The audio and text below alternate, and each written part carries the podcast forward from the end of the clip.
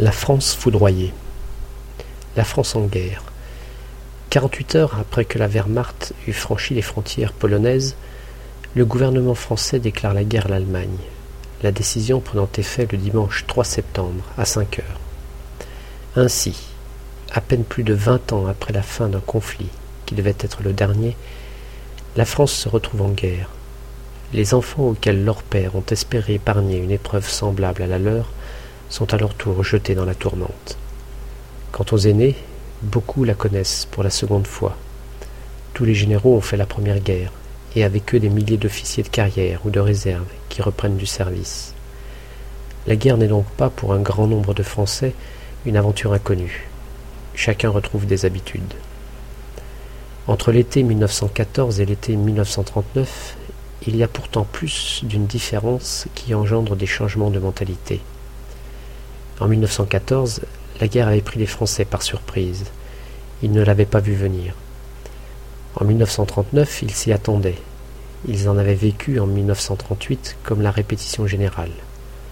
L'idée qu'on en finirait avec Hitler que par la guerre y avait préparé les esprits.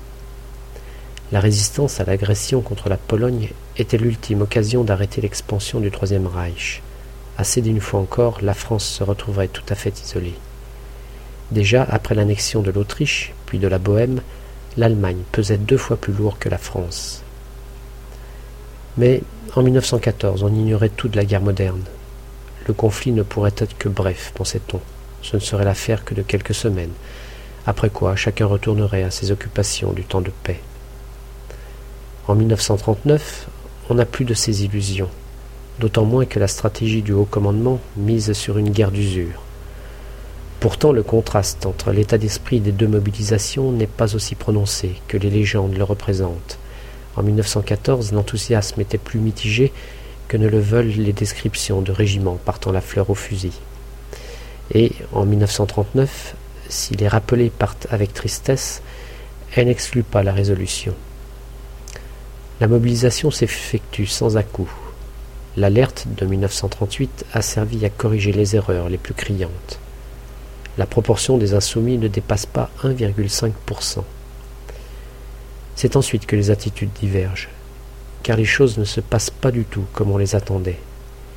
On gardait le souvenir de la bataille des frontières, des terribles chocs frontaux des premières semaines qui avaient causé des pertes considérables, et de l'invasion du territoire sur une grande profondeur.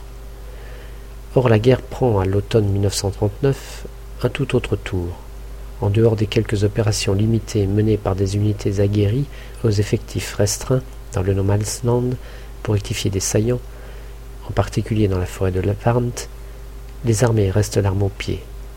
Les pertes sont réduites. Quelques volontaires, des corps francs qui ont sauté sur une mine, une unité navale torpillée, quelques aviateurs abattus. La ligne Maginot préserve efficacement la France de l'invasion l'effort de la nation pour se doter d'une cuirasse trouve sa justification. On se prépare à une guerre longue où l'important sera de durer. Cette forme de guerre insolite où les jours se passent à attendre reçoit bientôt une appellation qui la caractérise.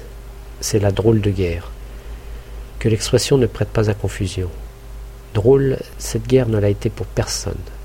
Pas plus que la captivité ne sera, en dépit du titre d'une des meilleures descriptions qu'elle ait inspirées, de grandes vacances.